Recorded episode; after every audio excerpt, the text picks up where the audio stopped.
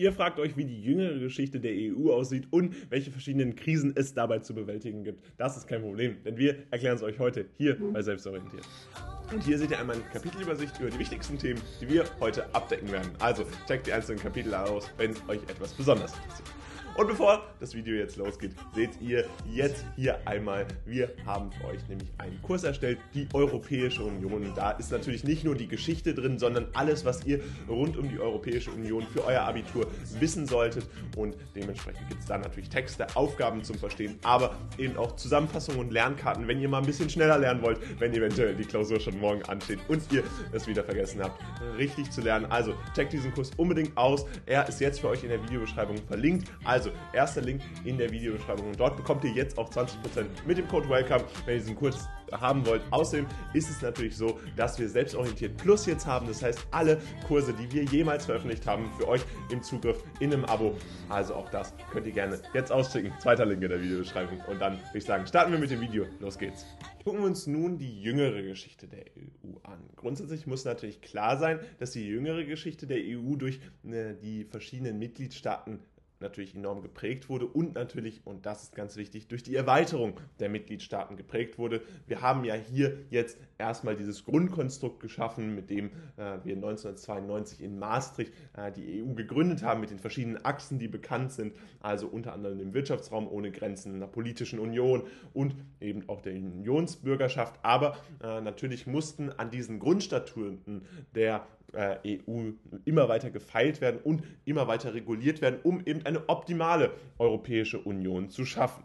Und dabei ist es so, dass im Oktober 1997, also fünf Jahre nach Gründung der EU durch diesen Vertrag, den Maastrichter Vertrag, dann äh, ein äh, Vertrag geschaffen wurde in Amsterdam, der bestimmte Aspekte des Vertrags von äh, Maastricht revidierte, um unter anderem dann auch die Währungsunion mit einer wirtschaftlichen und sozialen Dimension zu vollenden. Unter anderem wurde der Stabilitätspakt ratifiziert, also ein Sanktionsmechanismus, der die Solidarität des Euros garantieren soll. Das heißt, hier ist es so, dass man natürlich auch verschiedene Möglichkeiten schaffen wollte, damit wir äh, entsprechend innerhalb der EU verschiedene Möglichkeiten haben, um verschiedene äh, Staaten zu sanktionieren, falls eben entsprechende äh, Möglichkeiten äh, des Euros nicht ausgeschöpft werden oder eben um auch die Solidarität sicher zu gewährleisten. Außerdem äh, wurde entsprechend äh, sich darauf geeinigt, eine aktive Beschäftigungspolitik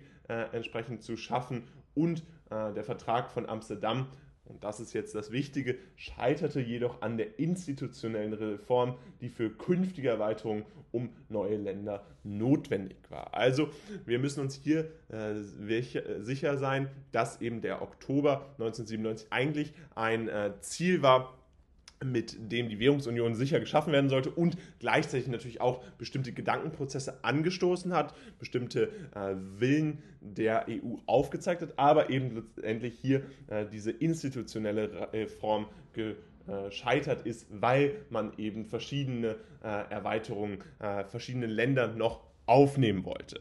Der im Februar 2001 unterzeichnete Vertrag von Nizza führte dann diese institutionelle Reform durch. Also vier Jahre später gelang es dann tatsächlich, diese institutionelle Reform durchzuführen, die dann für die Erweiterung um die Länder Mittel- und Osteuropas unerlässlich war und der Vertrag von Nizza sollte dabei die Betriebsregeln für eine erweiterte Europäische Union festlegen. Tatsache ist jedoch, dass zu dem Zeitpunkt der Ausarbeitung des Vertrags der, die Reihenfolge der Beitrittskandidaten äh, Länder entsprechend zur Union nicht bekannt waren. Das heißt, man äh, wollte zwar grundsätzlich eben hier äh, eine Erweiterung der EU festlegen, aber man hatte eben die Grundlagen noch nicht unbedingt festlegen können. Aus diesem Grund beschränkte sich der Vertrag darauf, die Grundsätze und Methoden entsprechend festzulegen, die äh, entsprechend angewendet werden sollten, um dann spätere äh, Länder tatsächlich aufnehmen zu können. Der im April äh, 2003, am 16. April 2003 in Athen unterzeichnete Beitrittsvertrag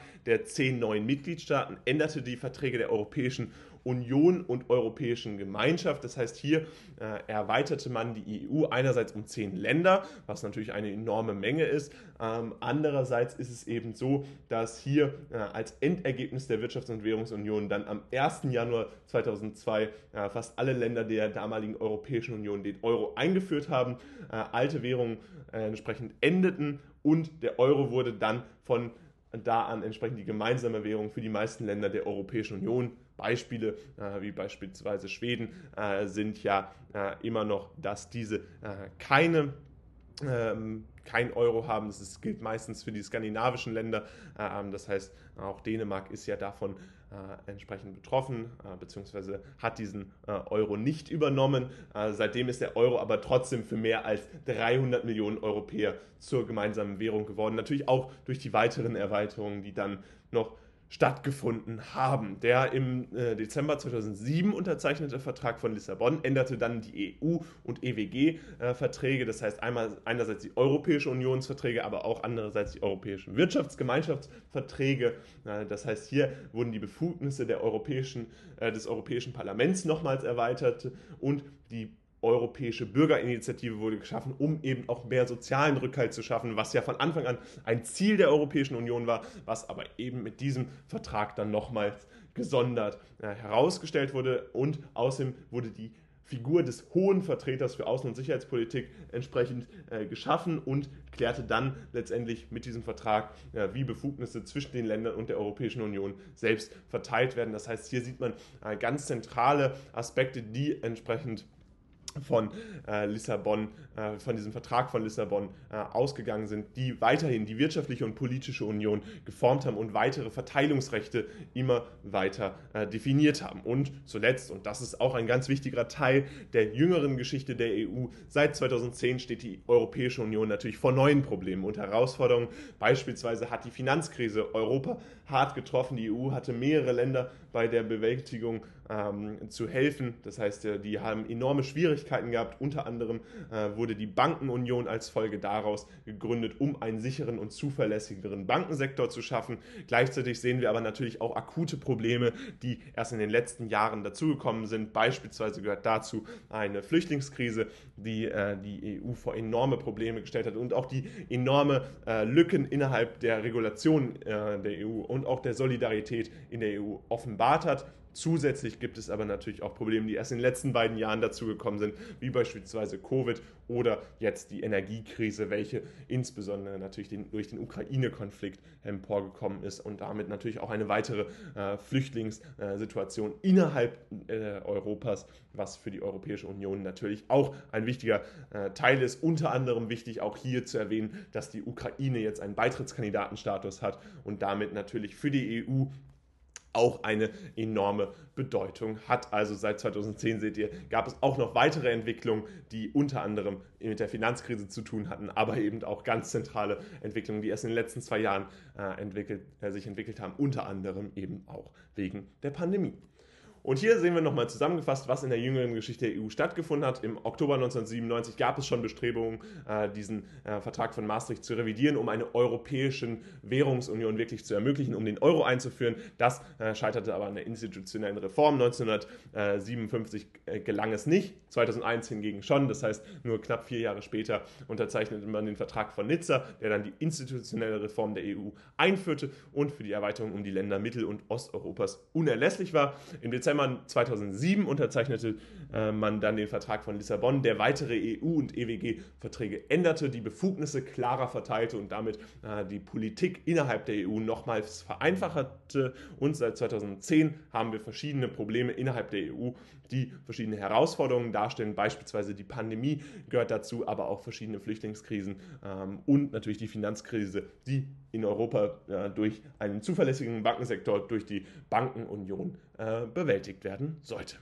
Nun ist der Hauptteil des Videos vorbei. Wichtig ist aber, dass wir euch nochmal ein weiteres Video hinzugefügt haben, was für euch relevant sein könnte. Also bleibt jetzt dran und guckt es euch an. Und hier gucken wir uns nun nochmal die Grundlagen des Beitritts in die EU ein an. Grundsätzlich gibt es eben verschiedene Aspekte, die aus dem Vertrag von Nizza 2001 hervorgegangen sind, äh, die entsprechend äh, es ermöglichen sollen, den, äh, die Reihenfolge bzw. die Beitrittskandidaten dann tatsächlich zu tatsächlichen Mitgliedern der EU zu machen. Das heißt, hier gibt es verschiedene Aspekte, die für die Bewertung von Mitgliedstaaten wichtig sind und diese wurden eben im Vertrag von Nizza im Februar 2001 festgelegt. Unter anderem gehört dazu, dass man eine neue Zusammensetzung der Kommission festlegte. Das heißt, man musste natürlich institutionell äh, bestimmte äh, Grundlagen abändern, um überhaupt einen Beitritt neuer Mitgliedstaaten zu ermöglichen, um den auch fair zu gestalten, damit auch eben äh, weitere Mitglieder tatsächlich daran teilnehmen konnten,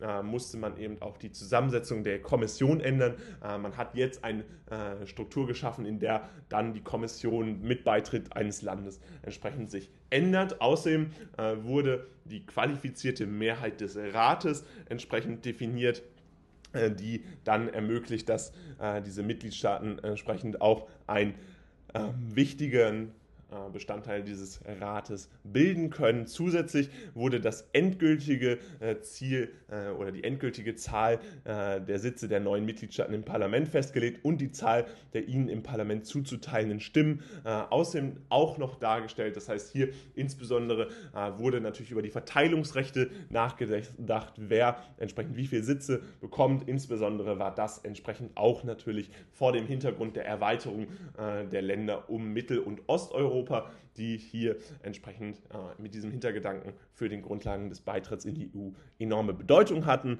Außerdem äh, ist es natürlich wichtig, dass man äh, die Stimmen äh, festlegt, die ihnen dann im Rat zuzuteilen sind. Das heißt, ein Mitgliedstaat innerhalb der EU bekommt natürlich auch Stimmen im Europäischen Rat und diese müssen dann natürlich entsprechend verteilt werden und dafür wurden entsprechende Mechanismen geschaffen und zusätzlich wurde die Festlegung der zukünftig anzuwendenden qualifizierten Mehrheitsschwelle dann beschlossen, die unter anderem dafür wichtig ist, um bestimmte Verfahren einzuleiten, aber eben auch um Mitgliedstaaten aufzunehmen. Also diese zentralen Beitrittsstatuten wurden hier entsprechend nochmal, nochmals verbessert und all diese Fragen wurden dann letztendlich im Beitrittsvertrag der zehn neuen Mitgliedstaaten, der in Athen, Griechenland unterzeichnet wurde, rechtlich verankert. Das heißt, wir sehen, diese Grundlagen des Beitritts in die EU sind eben basierend auf dem Vertrag von Nizza, wo erstmals eine extremst große Erweiterung ähm, der EU stattgefunden hat und dies äh, dann entsprechend